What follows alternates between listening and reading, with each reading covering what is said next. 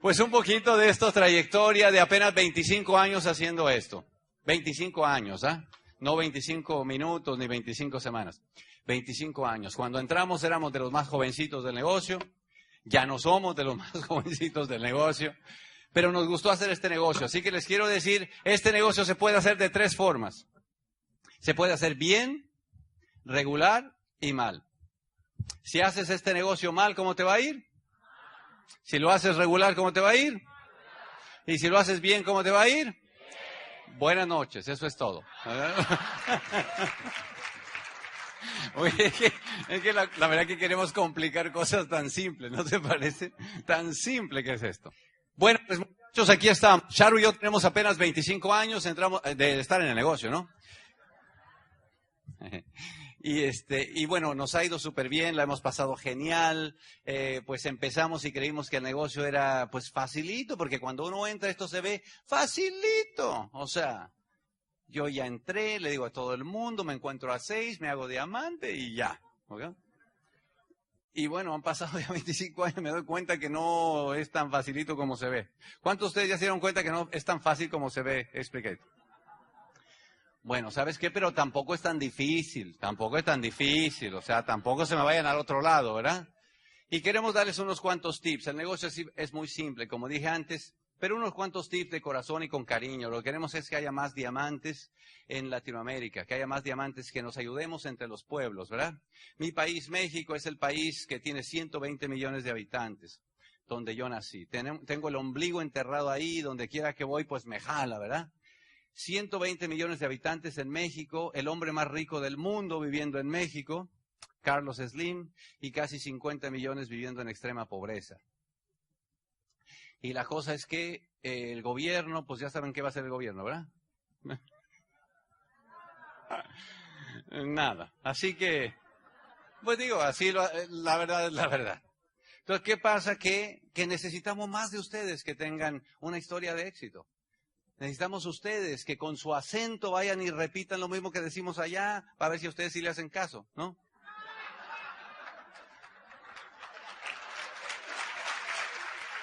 Pero para eso, claro, porque nos ayudamos todos.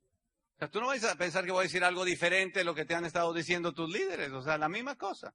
No más que en mexicano y con una que otra palabra mal dicha. Y ayer todo el mundo en la Junta de Líderes. ¿Quién estuvo en la Junta de Líderes? ¿Quién de ustedes se acuerda de una sola cosa de la Junta? Eh, que luego a los que no estuvieron, que, que te digan cómo se llamaba mi caballo. Pero bueno, es lo único que se acuerdan de estos cochinos. Te voy a dejar con esta preciosidad de mujer. Esta niña es el sí del que me siento más orgulloso. A los 12 años yo la vi y dije, esta es para mí el corazón me latía. Y yo le dije, ¿quieres ser mi novia? Y ella me dijo, ¿y para qué?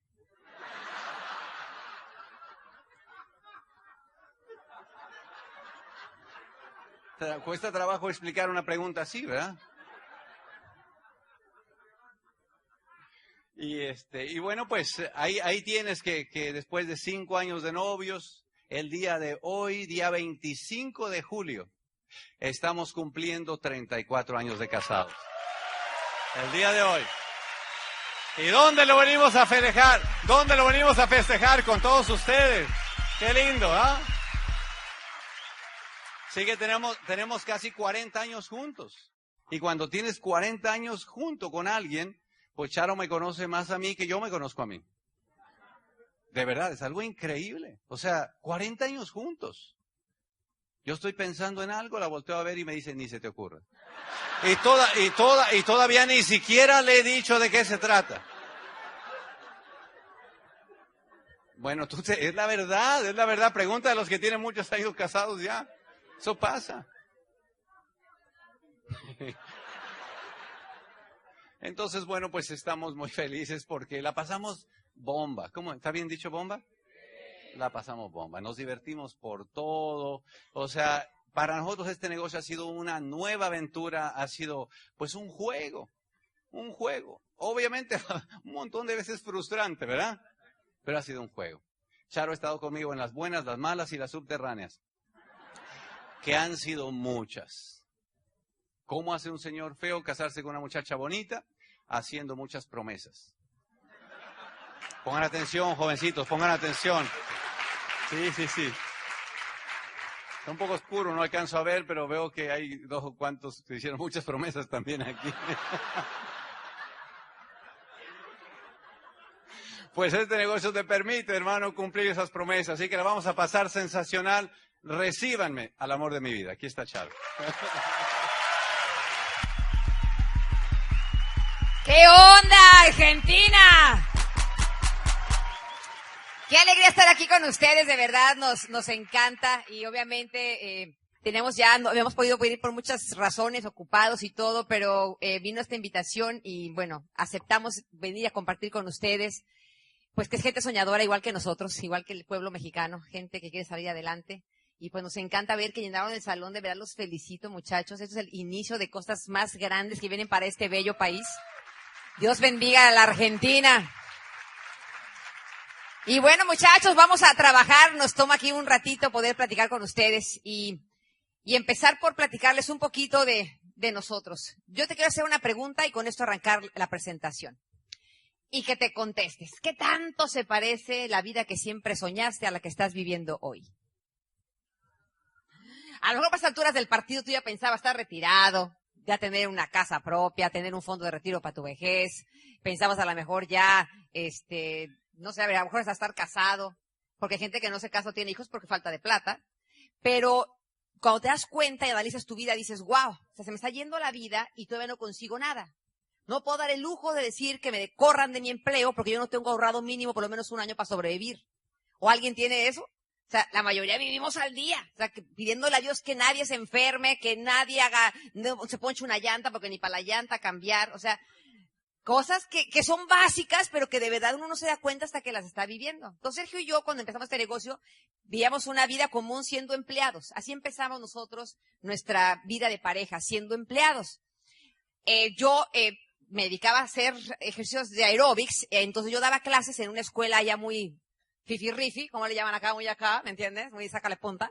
Este, era una escuela que se llamaba el Tec de, que se llama el Tec de Monterrey y ahí yo daba clases y aparte daba clases en, gimnasios privados para poder pues sacar plata. Sergio, ingeniero químico, trabajaba en la industria automotriz y a eso se dedicaba, ¿no? Trabajando y entonces trabajábamos los dos y el poquito tiempo que teníamos era para nuestras hijas. Pero entonces la verdad es que no teníamos dinero ni para comer y comíamos en una cosa que le llaman en México eh, fondas. Yo no sé aquí si existe una cosa que es como comida corrida, que por cinco pesos te comes de todo, ¿no? Así, así. Era más barato para mí hacer eso que yo cocinar en la casa. Entonces, aquella maestra de aerobics, voy acá comiendo en las fondas porque eso es lo que nos alcanzaba. Todo el tiempo, así. Yo le decía a Sergio, mi amor, algún día, o sea, mis sueños eran chiquitos, de verdad. Yo le decía, mi amor, algún día podremos tener como que toda nuestra vajilla sea igual. O sea, porque un, un, plates de flores, uno de bolas, uno de rayas, ¿no? O sea, mis vasos eran los de las veladoras, acababa la veladora y, y pues ese lo usabas de vaso. O sea, cosas de verdad que se dijo, no puede ser, qué miserable es esto. O sea, pero te, la verdad es que sientes feo, pero pues no, no importa, ¿sabes? Ahí vas. Entonces me dijo, no, se me que el empleo no es, vamos a hacer negocios. Y Dios lo bendiga a mi marido porque siempre fue creativo para esa cosa de los negocios. Él me dijo, como ingeniero, vamos a empezar con la onda de hacer cosas de fosfatizado para autos. Y empezó, compró unas máquinas para hacer una cosa que hacían para partes de autos, eh, trató de conseguir la distribución, se la dieron, después los japoneses hicieron algo más barato y le quitaron la distribución a él y ya hemos invertido en la maquinaria. Bueno, no funcionó, fue una deudita ahí, ¿no? Empezamos a rayar al tigre, ¿no? Esa fue una rayita. Y después, no, pues que mi amor, no, estamos regando, vamos a vender, por ejemplo, imanes para el refrigerador. Eran unos imanes como muy cool. Y entonces los conseguimos la distribución. Y pues, ¿quién te va a comprar? ¿Cuánto puede dar ganancia un imán para refrigerador? O sea, pero mi marido siempre inventando. No, no, no, espérate. La estamos regando, hay que poner un gimnasio. Entonces pusimos un gimnasio. Y ahí de verdad que nos empezó a ir muy bien. En el gimnasio porque, pues, la verdad, así es afuera la deslealtad. O sea, yo daba clase en un gimnasio, cuando yo me abrí mi gimnasio, ¿de qué crees que eran las alumnas? De los demás gimnasios y vinieron al mío, claro. Entonces yo tenía mis alumnas de los demás gimnasios, entonces yo empecé ahí, me empezó a ir muy bien, yo en las clases, todo muy emocionada. Y mi marido entonces me dijo, te está yendo bien en el gimnasio, voy a dejar el empleo y me voy de administrador a tu gimnasio. Entonces él deja el empleo de ingeniero y se viene al gimnasio. Entonces ahora está en la, oficina administrativa del gimnasio sin hacer nada y empieza la mente creativa de mi marido. Entonces, ropa deportiva, vamos a vender porque pues la onda del ejercicio. Entonces se consigue una distribución de ropa deportiva y ya la, nada. Entonces mi marido no era bueno para vender, te voy a ser honesta, porque él se agarraba, pedíamos aquí distribuciones, se iba a los pueblos y dejaba, llegaba con la camioneta vacía y yo, wow, vendiste todo, mi amor. Sí. ¿A quién se lo vendiste? Pues a las tiendas. ¿A quiénes? Pues en las tiendas de la calle principal, ahí, ahí. Pero ¿a quién? No dejaba nota, no sabía cuánto había dejado. O sea, Ahora regresar a, confiar en la fe de la gente que cuánto había dejado, perdimos toda esa mercancía, había que pagarla. No. Dijo mi marido, la estoy regando, mi amor, si yo soy ingeniero químico. Entonces inventó un spray para el pelo. Y le puso el nombre de su ranchería, le puso Tepetzingo Punk al spray. Nadie nos compraba el spray, por supuesto, o sea, todo lo que quieras. Yo amo a mi marido porque, mira, una, esa, esa de verdad que fue el caos, porque conseguimos una distribución de pisos para gimnasios, que son como de un conglomerado plástico. Son unos carretes pesadísimos. Entonces, cuando conseguimos la distribución, dijimos, ok, ahora ¿quién va a instalar los pisos? Me dice Sergio, pues nosotros. Y digo, ay, Dios mío, ¿quién va a cargar eso? Pues conseguimos chalanes para que los carguen, los monten en el lugar y además tú y yo hacemos toda la instalación. Entonces, imagínate a Sergio y Charo instalando pisos de gimnasio que en, cosas cerradas, y, uno de esos pisos, me acuerdo, nunca se nos va a olvidar, Sergio y a mí, porque estamos extendiendo aquel piso, lo cortábamos y entre los dos nos poníamos faja para poder jalar aquello, y eran las cosas que hacíamos aparte de dar las clases. Montamos aquel piso, todo bien lindo, solo había que pintarlo. Y pues Sergio y yo ignorábamos qué onda con la pintura. Entonces imagínate, Sergio y yo estamos ahí pintando, bien felices, empieza, o sea, ya estamos así como que, mi vida, uh, o sea, no nos pusimos una pasada, le digo, mi amor, estoy toda mareada, o sea, no. Mira, ¿quién ha visto la película de Dick and Jane? Haz de cuenta que así Sergio y yo, no puede ser, le digo, cada bobada que hicimos, pero Dios nos bendiga porque la verdad es que nos mantuvimos unidos, divertidos y haciendo bobadas. Pero descubrimos que esa no era la cosa que queríamos. O sea, ¿qué vida es esa, muchachos? Encargando a mis hijos por acá, ya no queríamos. Sergio me dijo, ¿sabes qué? Eso no puede ser. En el momento más desastroso de nuestra vida, que han escuchado ustedes en los audios, que fue cuando eh, mi, suegra, mi le había un montón de dinero, ¿se acuerdan que les platicamos? Entonces fue cuando esa deuda, de la, deuda de mi suegra, más la que habíamos acumulado, fue la que realmente nos abrió la mente a ver cuando este negocio apareció. Entonces llegó, llegó la oportunidad de Amway a nuestra vida en octubre de 1990. Imagínate eso. En octubre de 1990 nos llegó la oportunidad del negocio de Amway. Ya hemos probado el empleo, hemos probado ser dueños de negocio y apareció el negocio de Amway. Y cuando apareció el negocio fue tan sencillo lo que nos dijeron que de verdad digo, Sergio me dijo, ¿por qué no lo inventé yo? Si está brutal eso. O sea, entonces mi marido ay no, lo amo. Porque decía Sergio, es que tú compras de un fabricante, compras directamente y la ganancia se queda entre la gente que hace la distribución de boca en boca. Entonces realmente entramos a Amway y ¿qué es lo primero que nos dijeron que había que hacer cuando entramos? Usar los productos. Tú que estás aquí por primera vez, levánteme la mano a la gente que está por primera vez en un evento como este. Oigan, es una banda, denles un fuerte aplauso.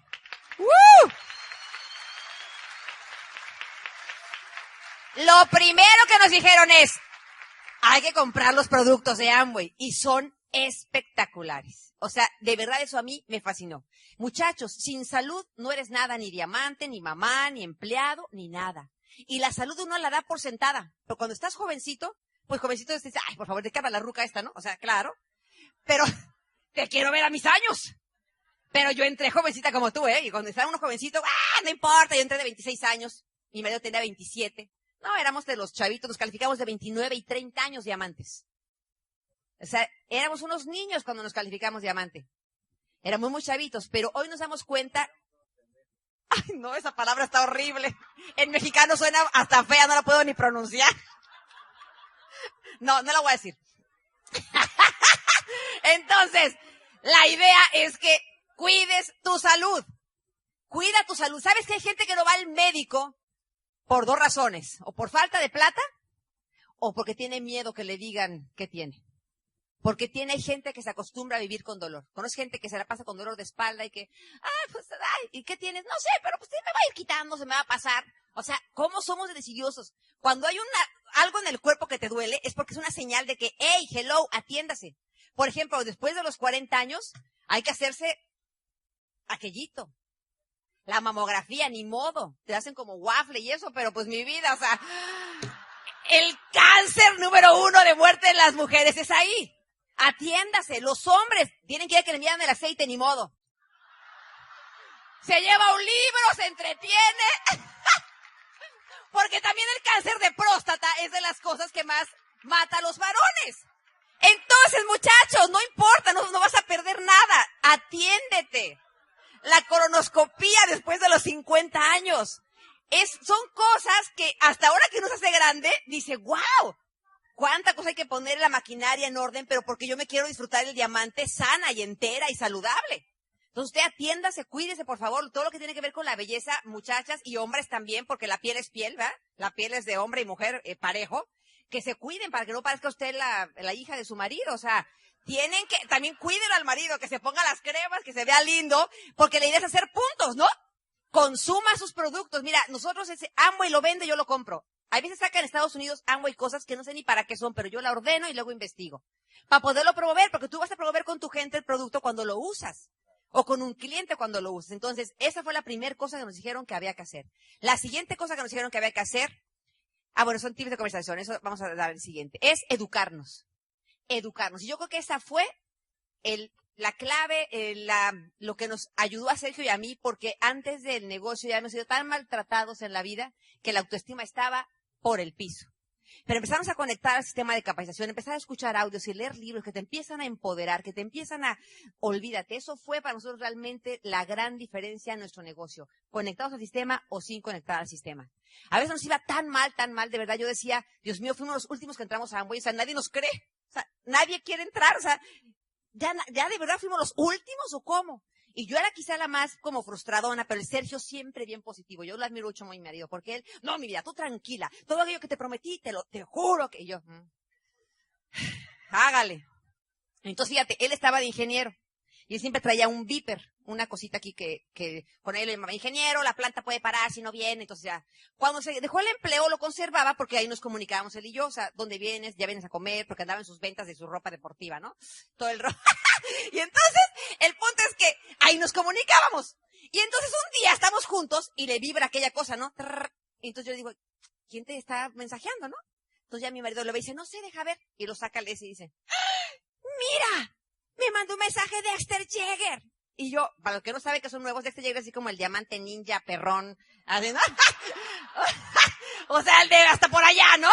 Entonces cuando que me dice, wow, me escribió Dexter, ¿qué te escribió? Le digo, mira, me dice. Entonces yo lo agarro y, leo y dice ahí, Sergio, yo creo en ti. Te espero en el Club de Diamantes. Dexter Jäger y yo, pero no somos ni piedra pómez, ¿a poco? O sea, Dexter sabe que existimos. Y mi Sergio, no, mi amor, yo me lo mandé para motivarme. ¿No? O sea, O sea, mi marido, el eterno optimista, no. Lo adoro porque siempre ha sido así. O sea, siempre ha sido así. Y yo sé era porque estaba, por supuesto, con tanto audio y cosa en la cabeza, él estaba, pero así fue que yo me conecté al sistema. De verlo él siempre tan contento, tan positivo, dije, no, pues, o sea, yo tengo que estar en el mismo canal, ¿no? Porque si no, hay un abismo entre tú y tu pareja. Si él nada más está conectado y tú no, de verdad tú empiezas hasta a sentir, hasta a veces me caía mal que anduviera tan positivo. Digo, sí, mi amor, porque soy la que se sopla los cobradores, la que a mí es a la que me hablan, que nos van a ir a embargar, porque le damos mucho dinero. Y era que nos llamaban todo el tiempo para cobrarnos. Y yo les decía, Sergio, ¿qué vamos a hacer? Volvieron a llamar de las tarjetas, volvieron a llamar que hay que pagar. Sergio me decía, mi amor, no tengo tiempo de atender a ellos. Tú desmarealos, a ver qué les dices. Este. Ahorita me urge calificarme. Entonces yo era quizá por eso la que me, como me sopraba todo ese estrés de, la, de eso, y yo lo detenía esa parte para que él mientras estuviera construyendo, él se salía todos los días a dar planes, yo me quedaba dando clases porque puse un gimnasio en el pueblo, y yo era la que daba las clases para mantener la casa, porque el negocio no daba nada. Sergio ya teníamos varios meses y no pasaba nada. Él llegaba siempre de los planes, y decía, ¿cómo nos fue mi amor? Eh, súper, ¿cuántos firmaron? Todavía no, pero, pero van a firmar. Y de verdad yo me estaba empezando a desesperar. Yo decía, este está muy positivón y no entra billete. O sea, la única que está aquí soy yo, ¿no? Pero eso es lo que hace con una pareja. Alguien tiene que hacer esa parte, ¿no? Entonces realmente ahí fue cuando empezó el cambio en nuestra vida. Empezó el cambio. Empezamos a creer más que nos merecíamos una vida diferente, porque cuando vas a estos eventos y tú ves a alguien allá arriba, por ejemplo, ves a los diamantes, ves a gente y dices, oye, pues yo no tiene nada diferente que, o sea, yo también quiero, esa vida que ellos hablan, yo también la quiero. Si ellos pudieron hacerlo, yo también puedo. Y entonces empiezas a, a creer, a trabajar en la parte de creer. Vas a empezar a hacer las cosas que aprendes aquí. Cuando salgas de este evento, tú vas a llevar en tu mente algo que ya vas a hacer de fijo cuando salgas de aquí. A lo mejor ni siquiera fue algo que dijimos simplemente en tu mente. Ahorita te sale en la lista alguien que, ay, el ingeniero fulano. Ay, yo no sé si les pasa a ustedes, pero a mí me pasa en un evento como este. Salgo diciendo, tengo que ir a ver a fulana, ta, ta, ta, y no tiene nada que ver con lo que dijeron. Pero te despierta como a qué es lo que tienes que, que te mueva la acción. Van a empezar los retos sin duda. Y para mí yo creo el reto más grande fue la parte de que la familia te ataca. Y a veces porque la familia no entiende, porque la familia no sabe por lo que tú estás luchando. Pero tranquilo, eh, tranquilo. Yo tuve, mira, para mí fue una parte dura dejar de estar con mi familia, dejar de ir a verlos. Porque a veces uno tiene que tomar decisiones. Y si lo que hace la gente, amigos o familiares, te están mermando la actitud, porque cada vez que los ves te atacan, es una cosa sana. Y te lo digo, Sergio y Charo lo hicieron, dejar de ver a la familia por un tiempo. Porque en realidad Tú sí sabes qué estás haciendo en el negocio y a ti no te importa, pero a veces sí afecta que la gente te esté atacando, que la gente te esté diciendo. Pero tienes que tener esa entereza de decir, Dios mío, no saben, pero con les voy a demostrar. Yo les dije hace rato en la reunión del 12%. A veces una profecía negativa puede más que una positiva. Que alguien te diga que eres incapaz de hacer algo, te sale el colérico por dentro y dices que no soy vos, te vas a callar la boca. O sea, Oh, sí, porque todos tenemos adentro el colérico, ¿eh? Aunque me digas muy flemático, muy No, mi vida, cuando alguien te toca, te pica la cresta, te saca el ganador que hay adentro y dices, te vas a callar. Y entonces yo creo que Sergio y yo, como éramos, mira, toda la vida hemos sufrido con eso. Nos casamos de 17 años y 18. ¿Sabes cuánto nos vaticinaron que nos íbamos a acabar divorciando? La mayoría nos dijeron, ay niños, creen que el matrimonio es color de rosa, van a acabar separados ahí. ¿De cuánto les damos? ¿Cuánto les damos? Unos dos, tres años se divorcian, ja, ja, ja. Y esas profecías pueden más para lo positivo. Porque sé que yo le dije, mira, cualquier pancho que surja lo vamos a resolver. Ahora tú y yo no nos divorciamos nunca, no les vamos a dar gusto a estos, o sea, lo que haya que hacer para resolver, ¿no? Porque uno tiene que tener esa fuerza, muchachos, esa entereza. Mira, para mí era, era una cosa, ya, ya que entramos al negocio y que nos, quedamos en diamante mucho tiempo, para mí un sueño era que mis hijos estuvieran en el negocio. Yo creo que para todos los que somos padres, queremos que nuestros hijos tengan el negocio un día o no. O sea, porque amamos esto, porque vemos la posibilidad que tiene del cambio de vida, por tantas cosas, tantas bendiciones que encierra este negocio. Y mis hijos, la mayor no quería hacer el negocio. Yo le decía, mi amor, mira, ven, que mira, yo la veía cómo estaba ella. Yo la veía cómo estaba en situación financiera, tiene dos hijas. Y yo, mi hija, mi amor, mira, mamá, no me hables de hambre, ¿ok? ¿Te imaginas para uno de diamante? ¡Guau! O sea, yo, no puede ser, o sea, ¿cómo a, mucha gente le puedo decir que puede, que vea esto como, y mi hija no? Era como, no. Entonces un día vamos a dar un seminario en la ciudad que ella vive. Nos invitan a dar un seminario en la ciudad que ella vive. Y digo, mi hija, voy a ir a Toluca. Mamá, qué padre, porque vivimos en Estados Unidos y no la veo mucho, ni veo mucho a mis nietas. Mamá, qué padre, nos vemos para comer. ¿Vienes acá? ¿Dónde vas a estar? Le digo, bueno, voy a ir para dar un seminario. Ah. Cuando acabes de tu eventito, entonces si quieres, nos vemos a comer. Y le digo, ok, mija, cuando salga al seminario nos vemos para comer. Ok. Y entonces le digo, pero ¿sabes qué? ves que no veo mucho a Sofía. Sofía es mi nieta la mayor, que hoy tiene 12 años. Y esa nieta y yo somos así, mira, como uña y mugre, ¿no? O sea, la nieta me ve y soy como su madre, ¡es abuela! ¿No? Y yo, bueno, yo loca con ella. Es te parece mucho a mi temperamento la nieta. Y entonces, de pronto, le digo, mija, es que tú crees que si me sientas a Sofía, me la llevo al seminario y me la siento ahí, pueda escucharme y se aguante ahí unas dos horitas o tres. Y soy mamá, con tal de verte, Sofía va a querer ir. Le digo, ok, entonces me la prestas. Me dice, sí, te la, no te la dejo. Le digo, no, lo que pasa es que ahora quién me la cuida en lo que estoy yo hablando, porque es que papá y yo lo vamos a dar. Ah, ¿me la puedes cuidar? Y me dice, ah, bueno, está bien. ¡Ah! Y yo, era lo que yo quería, que esa niña entrara al seminario. Entonces fue espectacular porque se mete mi hija al seminario y se sienta y yo la veo desde atrás de las cortinas, la veo que ya llegó y se sentó por ahí atrás con mi nieta y yo, ay, ya están ahí, ¿no? Y de pronto veo que gente la saluda, gente conocía a mi hija. Chantal, ¿qué haces aquí? ¿Cómo estás? ¿Estás en Amway? Eh, no. ¿Y qué haces aquí? Ah, pues vine a ver a mis papás. ¿Dónde están tus papás? Para conocerlos. Dice, son los que van a dar la plática. Rivera, ¿tus, tus, papás son Sergio y Char? Tus papás son Sergio y no estás en Amway. No, no. Mi se iba haciendo cada vez más chiquita en la silla, ¿no? Ya no quería que nadie la saludara, que nadie la viera. Y arrancamos el seminario. Y estamos hablando la primera parte, ta, ta, ta, ta, ta. Y una parte el Sergio dice, y es que cuando tú eres empleado, si el patrón te dice, te quiero aquí el sábado para hacer inventario, tú vas a ir el sábado a hacer inventario. Y te dice, el domingo trabajas, pero es que tengo una fiesta. El domingo trabaja mi rey. ¿O quiere el empleo? Sí, jefe. Vas a ir para acá y para allá. Y mi nieta divina se para a medio del escenario y dice, abuelito, así le hacen a mi papá. Y mi hija, Sofía, siéntate, cállate. No. Nunca se me va a olvidar ese seminario. Mi hija estaba toda avergonzada, termina el seminario y venimos a platicar la segunda parte, a contar la historia. Y literalmente le estábamos describiendo su vida a mi hija en nuestra vida. Sea, la vida que estaba, está viviendo mi hija es la que vivíamos cuando empezamos este negocio, con dos hijas chiquitas, endeudada, sin esperanzas en la vida, frustrada. Cuando empezamos a platicar la historia, yo no quería ni voltearla a ver, porque mi hija empezó a sollozar en la silla. O sea, sollozaba, jalaba. Yo nunca visto llorar así a mi hija. Y yo quedé concentrada dando el seminario, y mi hija llora y llora. Acaba el seminario, viene hasta acá al frente, mi hija se mete atrás de la cortina, y me abraza como niña chiquita sollozando. Perdóname, mamá, yo voy a ser Amway, mamá. Yo voy a ser Amway, mamá. Y yo, mi hija, sí, cálmate. Mi nieta lloraba también porque veía a la mamá llorando. Bueno, se armó una quelarre ahí. Yo, yo sí, mi hija, ya. Y le digo, mi amor, ¿y ahora qué va a hacer con tu marido? Porque mi hija no quería hacer el negocio porque el marido le dijo, eso no es para nosotros. Tú vas a descuidar a las niñas por andar haciendo esas cosas que hacen tus papás. Entonces mi hija, por ser como, pues, con el marido condescendiente, no le hizo pancho. Pero cuando llegué me dice, te prometo que yo voy a ser Amway, mamá. O sea, yo voy a ser Amway. Llegó a su casa envalentonada, le dice al marido, vengo de un seminario de ver a mis padres. Y le dijo, oh sí, que voy a hacer el negocio de Amway. Y el marido le dijo, listo, hágale. Ya está. No hay bronca. Esa niña en tres meses me calificó plata, se hizo platino fundador y perdió su calificación de esmeralda. Pero este septiembre la vuelve a arrancar y tiene apenas dos años en el negocio. Esa hija no le hemos dado un solo plan. Tú has de pensar, ah, pues la hija de Sergio y Charo, ellos le hacen el negocio a la hija. Oh, no, ¿eh? Esa hija solita hace su negocio. Hemos dado un par de planes por internet porque vivimos lejos. Ella solita. Mamá, ¿qué más hago? ¿Qué más? ¿A dónde voy? ¿Qué más estudio? ¿Qué más escucho? ¿Qué? Hace una, un hambre esa niña. Yo sé que va a llegar a grande y un día la van a poder tener por acá en, en la Argentina. Pero esa, esa hija mía me salió brava. Así que ya, ya te voy a dejar con Sergio.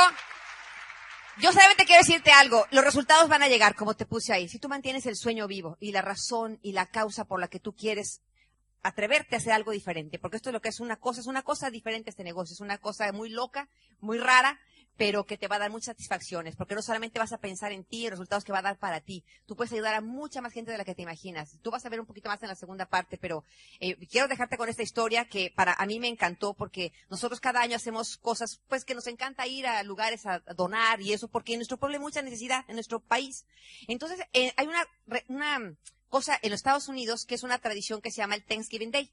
Si saben eso, es como le llaman el Día de Acción de Gracias y es un, jueves en, en, noviembre. El punto es que la, es más importante hasta que la Navidad, ¿eh? O sea, la gente deja todo para cenar en familia y es un momento de agradecer por los inmigrantes ingleses e irlandeses que llegaron a vivir ahí, que pues pasaron toda la onda de las epidemias, hasta que se salvaron, entonces agradecen, esa es la tradición. Entonces, cuando uno vive en Estados Unidos, pues te haces como a la tierra que fueres, haz lo que vienes.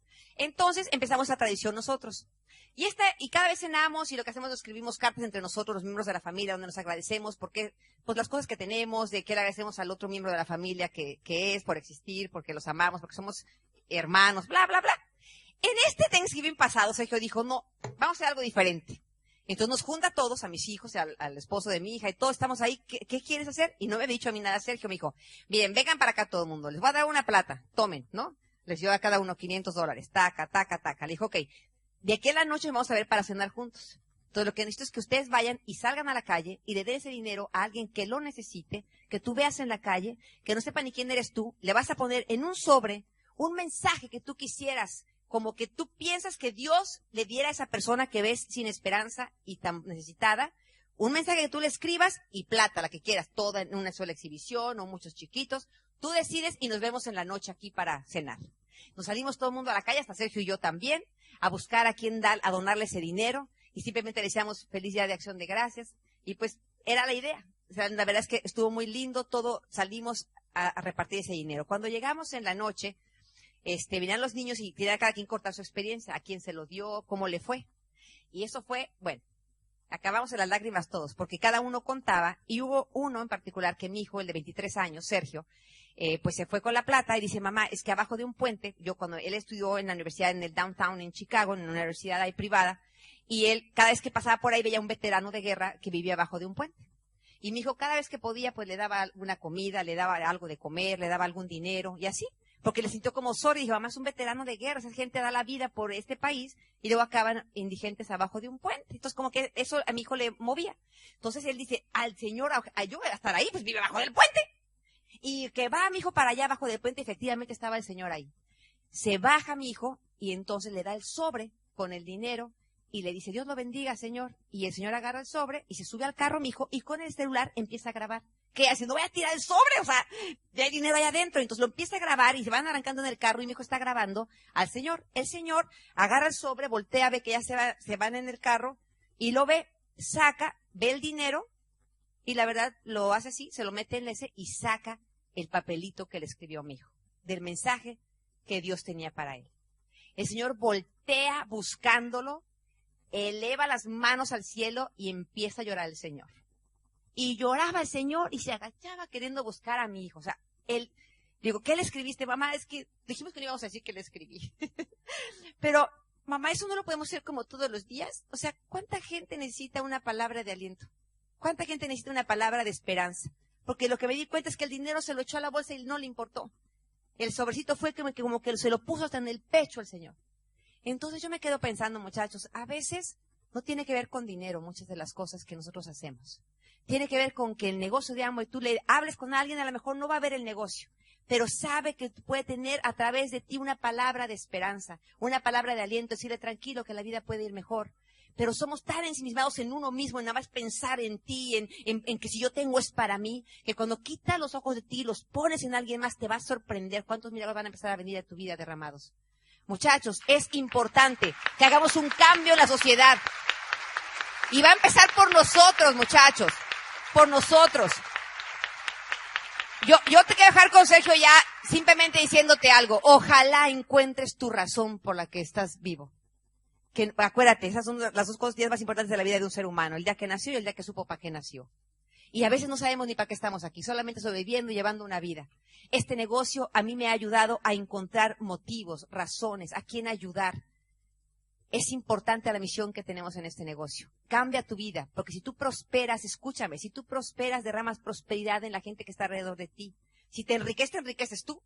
Y el que hizo rico soy yo. Si prosperas en las demás áreas de tu vida, tú vas a poder derramar bendición a muchas más familias. Así que, Señor, bendiga a ustedes, muchachos, bendiga las lecciones que tomen este fin de semana. Los quiero mucho y los dejo con Sergio. ¡Bravo! Bueno. Imagínense todos diamantes, muchachos, todos diamantes. Todo lo que pudiéramos hacer, ¿ah? Así que a ver si ya te pones las pilas. Estos son Sergio y Charo cuando vieron el negocio. En una foto que está ahí chiquita. Ahí está. Sergio tenía el bigote así largo porque se lo había dejado crecer. Desde que me salió me lo dejé crecer. Pues claro, cuando tienes 18 años tú lo que quieres es quererte ver grande. O sea, yo quería que me- ahora ya de cincuenta y tantos ya no hay ni que quitarme para ver si veo más delgado, pero más joven, pero así. Yo pues el bigote me lo dejaba a veces así abajo del labio, a veces arriba, así. Digo a la gente que parecía que me había comido un caballo y se me quedó la cola afuera, ¿verdad? Pero bueno. Y ahí, esos éramos eh, Sergio y Charo. Esta tablita que está ahí, que lo hay en todos los países, es la tabla que dice el promedio de ingresos de los profesionales, ¿cómo dicen? ¿Profesionales o profesionistas? Profesionales. En México decimos profesionistas. Bueno, de los profesionales. Y mira eso, muchachos, eso más o menos es, el, esto es en México, el promedio de ingreso de los profesionales es de 10 mil pesos al mes en México, que eso es como unos 800 dólares.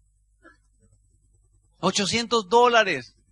Yo no sé cuánto sea en el país donde tú vives, muchachos, pero es, eso es miserable. 800 dólares. Y créeme, los muchachos salen súper bien preparados, súper bien preparados, pero no encuentran oportunidades. ¿Eso pasa aquí también, en tu país? Entonces imagínate, Charo quería la casa de los sueños. Charo quería la casa esa como las que están en las revistas. ¿Cuánto cuesta la casa de las revistas ahí donde tú vives? O sea, medio millón de dólares. O sea, ¿cuándo alguien con el pinchurriento sueldo ese de 10 meses?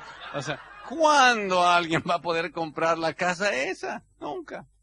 Pero pues la muchacha la quería, pues. O sea, a ver, explícale, ¿no? Pero es que hay que hacer algo, porque entonces esa es la onda y es donde viene precisamente el negocio, cuando alguien simplemente sabe que tiene que tomar la decisión más importante de la vida. O te conformas viviendo una vida común, como la de mayoría de la gente, o haces algo por luchar por tus sueños. Y ahí es donde nos encuentra todo este negocio, como a ti te encontró, como a mí también.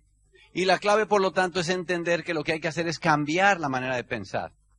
Les decía ayer que en Club de Diamantes, si tomas la foto del Club de Diamantes pasado y la ves, pues ahí se ve todo el mundo ahí. Y que algunos de ustedes, si le tomamos la foto y la ponemos en Photoshop, y la ponemos junto ahí, junto a los demás, Club de Diamantes, y te paras tú ahí, cuando la gente vea la foto no vas a dar cuenta quién es el diamante y quién no.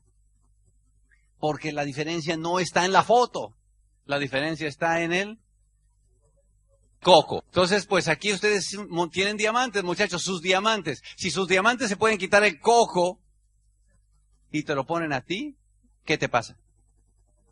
Te haces diamante.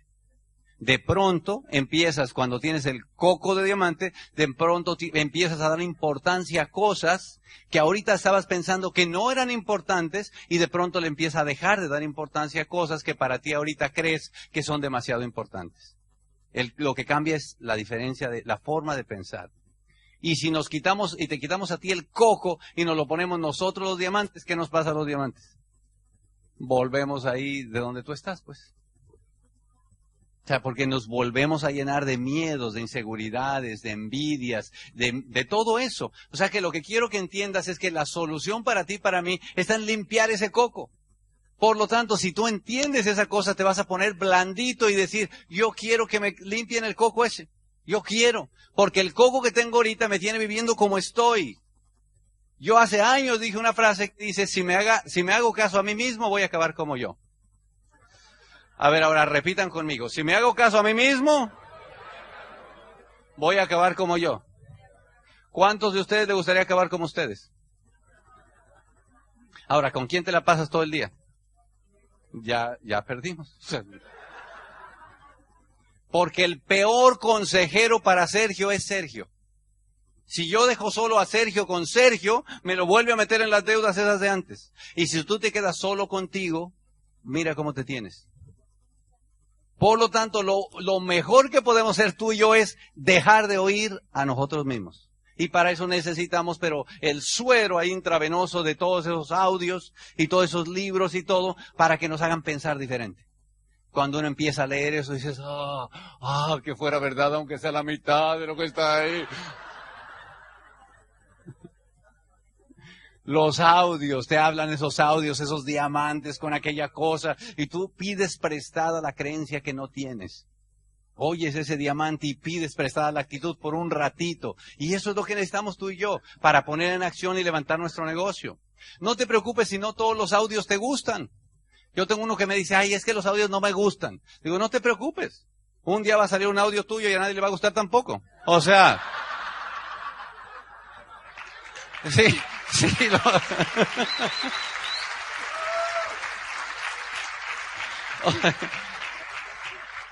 No te preocupes por el audio, preocúpate por lo que está tratando de comunicar la persona. Lo hace lo mejor que puede. Si pudiera hacerlo mejor, lo haría mejor.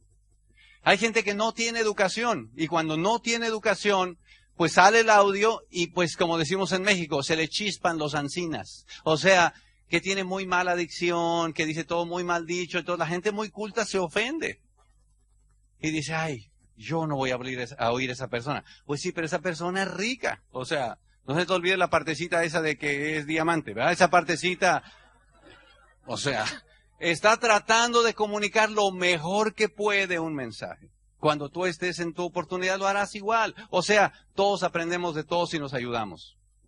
Lo importante, muchachos, es que tú empieces otra vez, que empieces a recordar que donde nace todo es con un sueño y que si la gente llega a los niveles altos es porque tienen el sueño más grande.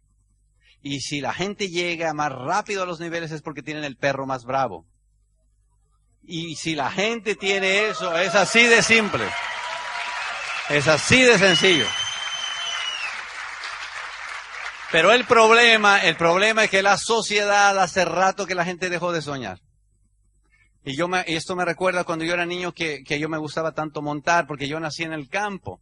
Y como nací en el campo, pues todas las historias mías son del campo. Entonces a mí me gustaba montar a caballo y a mí me gustaba montar los, los potros, esos potros salvajes que todavía no han sido montados dos añitos, tres añitos, que están todos llenos de energía y yo los quería montar esos caballos. Entonces pues eh, un día eh, tenía un, había un potrero y me llevaron uno y me dijeron, a que no montas este, y yo dije, a que sí lo monto.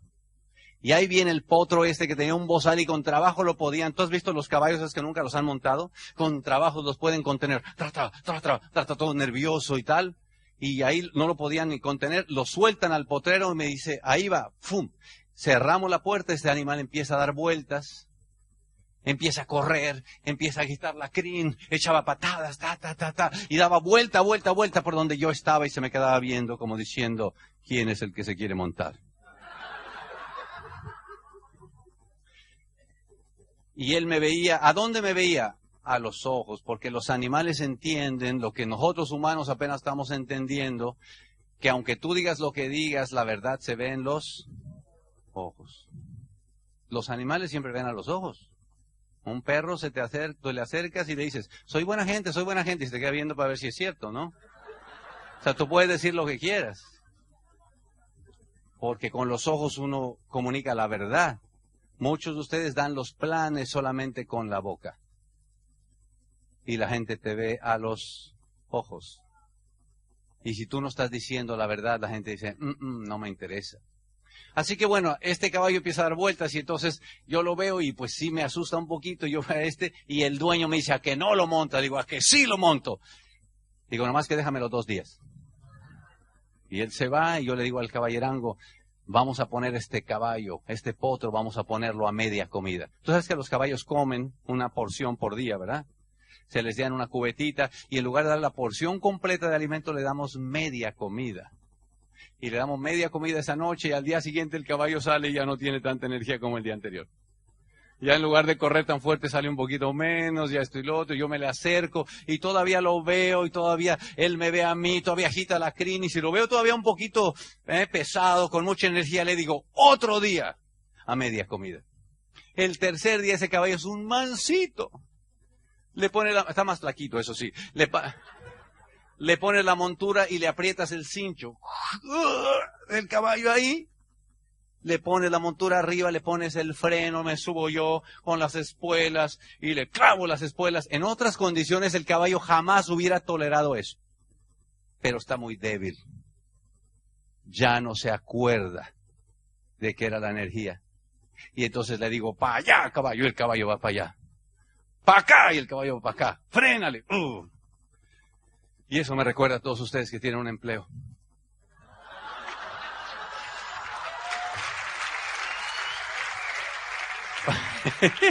Porque yo también tuve un empleo un día. Cuando me gradué de la Universidad de Ingeniería Química 7983, entré a trabajar en Industria Automotriz Chrysler de México. Apliqué, aplicamos un montón, me dieron el empleo, ingeniero de procesos. ¿A qué hora hay que entrar a trabajar? A las 6 de la mañana. Pero si es tu primer día del empleo soñado, ¿a qué hora llegas? Ah, todavía te acuerdas. Llegué tempranito por si acaso va a encontrar lugar. Oh, oh, ahí, cinco y cuarto, cinco y veinte, sí, formadito. Daba vuelta en el potrero. Llego a trabajar, me reporto, jefe, listo, ¿qué hay que hacer? Tal, su trabajo es hacer esto, esto y lo otro. Sí, no, no importa, ta, ta, yo llego y lo empiezo a hacer con toda la fuerza, termino, ya acabé, jefe, ¿qué más hago? ¿Qué más hago? Otra cosa. Yo me iba y el patrón le dijo al otro, póngame a este aquí a media comida.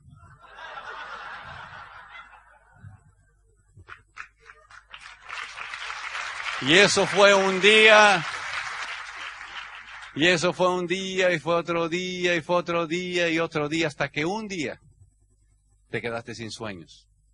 Un día te aparece esta oportunidad y te dice, hermano, hay que soñar, vamos a viajar al mundo, vamos a vivir en libertad. Y tú te acuerdas con los ojitos aquellos, aquellas palabras que suenan, soñar, soñar, soñar, soñar. El problema es que tienes años viviendo a media comida. Años. Ya la gente se le olvidó qué cosa era eso. Y tú tienes que regresar a soñar, hermano, porque este negocio lo que va a hacer es abrir las puertas del potrero para ti. No hay que hacer más en el potrero, hermano, no hay que hacer más. Vamos a salir todos de ahí. Y vas a ver qué lindo va a ser. Qué lindo. Hoy día pues ya tenemos más de 20 años sin empleo. Ya no me acuerdo qué es eso de tener un empleo. Ya vamos en la mañana al gimnasio, porque vamos en la mañana al gimnasio porque estoy casado con la instructora, así que ahí no hay, no hay piedad. Todos vamos en la mañana al gimnasio y, y ya nos conocen en el gimnasio como los de las vitaminas. Ahí están los señores de las vitaminas. De las vitaminas. Ahí viene, señor, ¿qué, quién es? Es el de las vitaminas. Somos los de las vitaminas. Por cierto, a Rosana le daba mucho risa un día que yo conté que un señor llegó y dijo, oiga, ¿usted es el de las vitaminas? Le dije, sí. Un señor de unos 70 años me dijo, oiga, ¿y no tiene nada para el muñeco?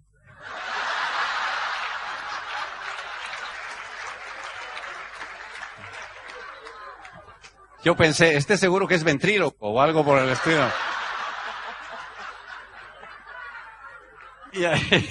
oye, y ya como a las siete y media de la mañana, nosotros ahí en el gimnasio y la gente con toda la apuración porque se tienen que ir todos. ¿A dónde van? Al potrero. Y me dice, bueno, ¿y usted qué? ¿Usted por qué llega de un viaje, se va para el otro? ¿Que, no, ¿Que usted no trabaja o qué? O sea, como si fuera una ofensa. O sea, lo ven a uno y yo le digo, no, no, es que yo lo probé una vez, pero no me gustó. Y esa es la vida que te espera, mi hermano, esa es la vida que te espera, como tú quieras vivirla. Regresamos a la casa, el bañito, alguien que te haga el desayunito, ¿cómo te parece eso? Desayunar juntos. Si estás un poquito cansadito o algo, pues una primera siesta, porque hay que tener varias. Yo soy promotor de siesta, yo a mí me gusta la siestita. ¿Cuánto a usted le gusta dormir? Dormir es delicioso, es saludable, saludable. Yo sé que hay algunas personas que me ven feo como diciendo, ay, no me gusta perder el tiempo, no me gusta dormir de día. Digo, no se preocupe, es falta de práctica. Pero es, bien sabroso, es bien sabroso. Muchachos, es bien sabroso eso. Ya después, ¿qué comeremos hoy? Sin prisa. ¿Qué se te antoja? Comemos acá, salimos fuera, invitamos a un chef que te cocine. ¿Por qué no? ¿Por qué no? O sea, ¿por qué no?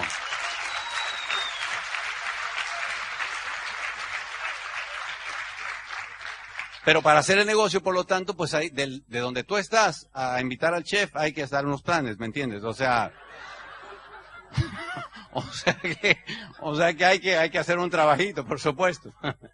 Y para eso lo que hay que hacer es entender que todo negocio, igual que el deporte, acuérdense, yo les dije, este es un juego, necesitas aprender unos fundamentos.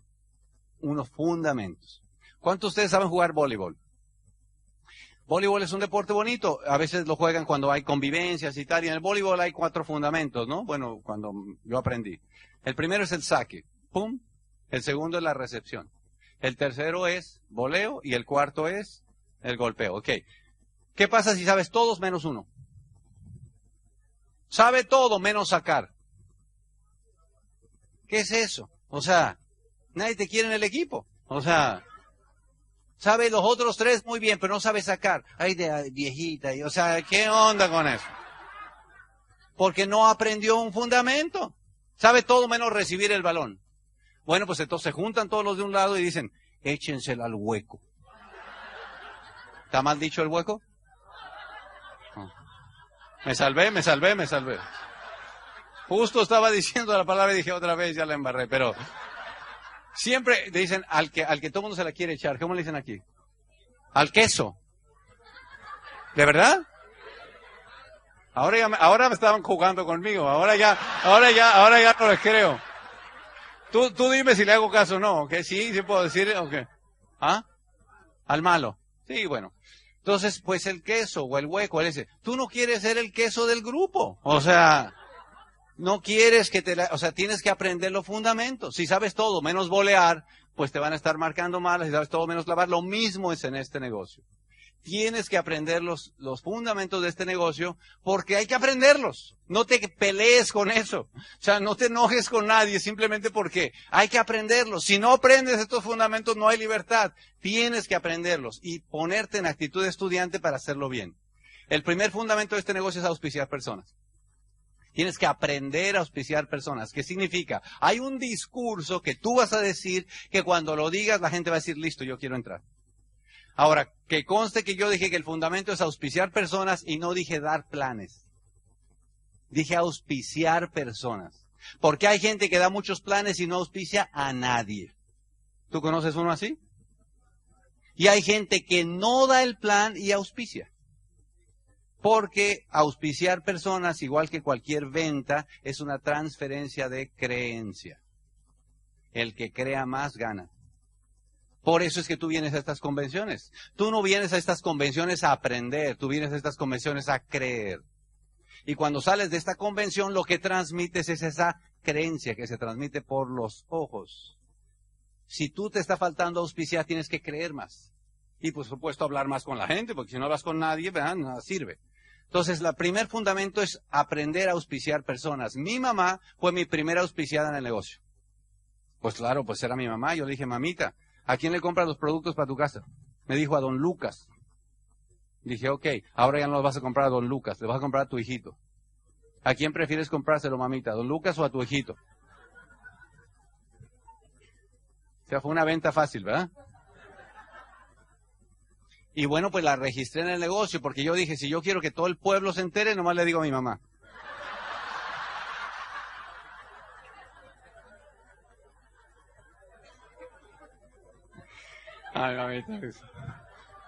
Pero ¿sabes qué? También fue nuestra primer platino. ¿Ah? ¿Qué tal? Ah, buenísimo.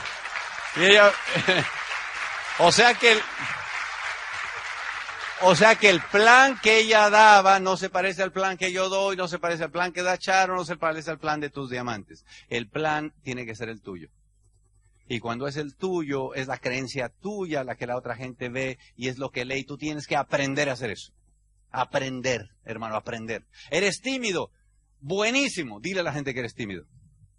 ¿Sabes qué? Tú me conoces, yo nunca he hecho nada que tiene que hablar con gente. Me estoy muriendo de miedo para hablar contigo. Pero creo en este negocio. Déjame contarte de qué es. Esa gente de inmediato va a sentir que conecta con un ser humano. Hagan eso, muchachos. Aprende a conectar con otro ser humano. Desde esa historia tuya, desde donde tú estás transmitiendo lo que ves para que la gente se auspicie. El segundo fundamento se llama mover volumen. Como puedes ver en la gráfica, hasta esas niñas aprendieron el básico de mover volumen en cualquier negocio. Están vendiendo la limonada, claro, se están consumiendo la mercancía, pero... pero entienden que si en un negocio de volumen, de distribución, no se mueve volumen, pues no hay negocio. Tienes que aprender eso. Yo sé que hay gente que dice, ay, pero es que a mí no me gusta vender. Hermano, o sea, fregado y luego con estatus. O sea, no te pongas los moños, mi hermano. O sea, eso se llama aprender. Aprender. Todo se aprende. ¿Cuántos de ustedes aquí no saben vender productos? No saben todavía. Levánteme la mano con honestidad. Ok. No se preocupen. Aprenda. No te vas a perder el diamante nomás por no aprender eso. Cuando fuiste a la escuela no todas las materias te gustaban. Tú dijiste, no me gradúo porque no me gusta esta. O sea, ¿qué es eso? O sea, tú la apruebas como sea, hasta de panzazo, de panzazo dicen, la apruebas y ya, igual acá. No, no se trata de que te conviertas en un vendedor. Se trata de que aprendas a tener 10 o 20 clientecitos. ¿Por qué? Porque lo vas a tener que enseñar. Y como lo vas a tener que enseñar, lo tienes que aprender para poder hacer. Es un fundamento del negocio. Además, los productos son buenísimos. Buenísimos. Lo único que tienes que hacer es mostrarlo. Nosotros vamos a muchos lugares y solamente cuando la gente ve el producto ya lo quiere comprar y todavía le decimos, "Shh, espérese que todavía ni le doy la plática. O sea, increíble. me pasó algo curioso en la casa de una brasileña, pero un día les cuento porque no hay mucho tiempo. La tercera, es que ya vi, ya me están haciendo señas obscenas. ¿Ustedes no ven esta pantalla que está aquí? A uno le hacen señas obscenas desde acá, así, feo. El tercer fundamento del negocio se llama llevar personas a los eventos. Así que una vez más, mira, mira a esa gente cómo está ahí. Entendieron el tercer fundamento de este negocio, que es llevar personas a los eventos.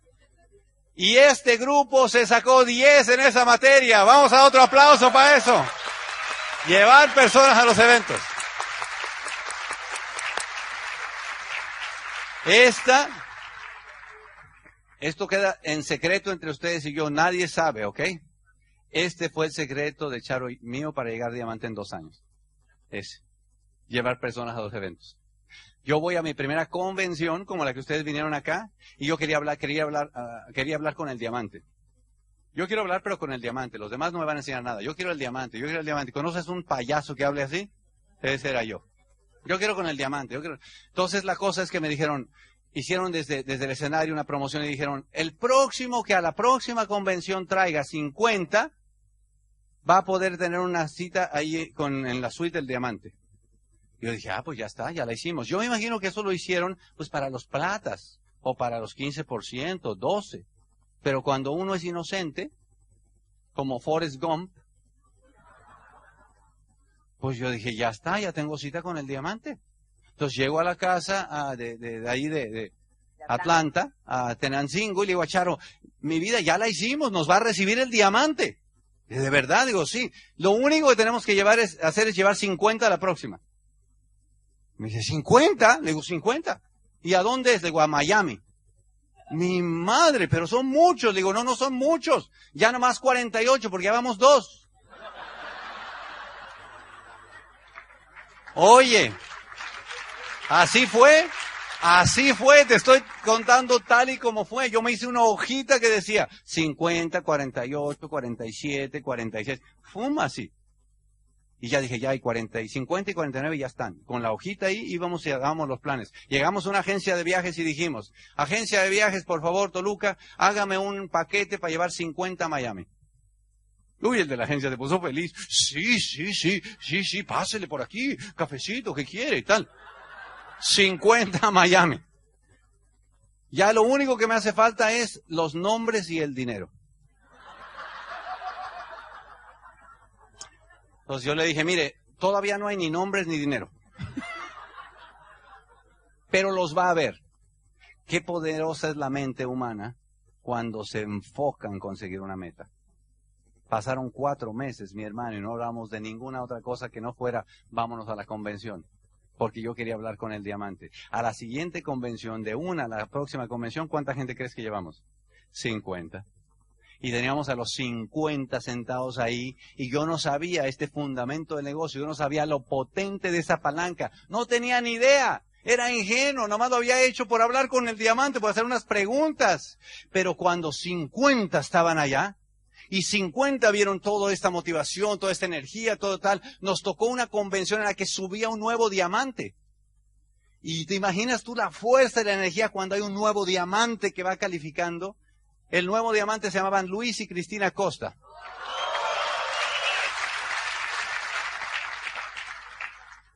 A la última ya la cita del diamante se me había olvidado, porque los 50 estaban pero colgados de la lámpara, mijo. El siguiente mes entramos en calificación de esmeralda. Ahora, ¿qué pasa? ¿Nosotros entramos en calificación de esmeralda? No, el grupo. O sea que lo que tú tienes es que entender las calificaciones no las haces tú, las hace el grupo.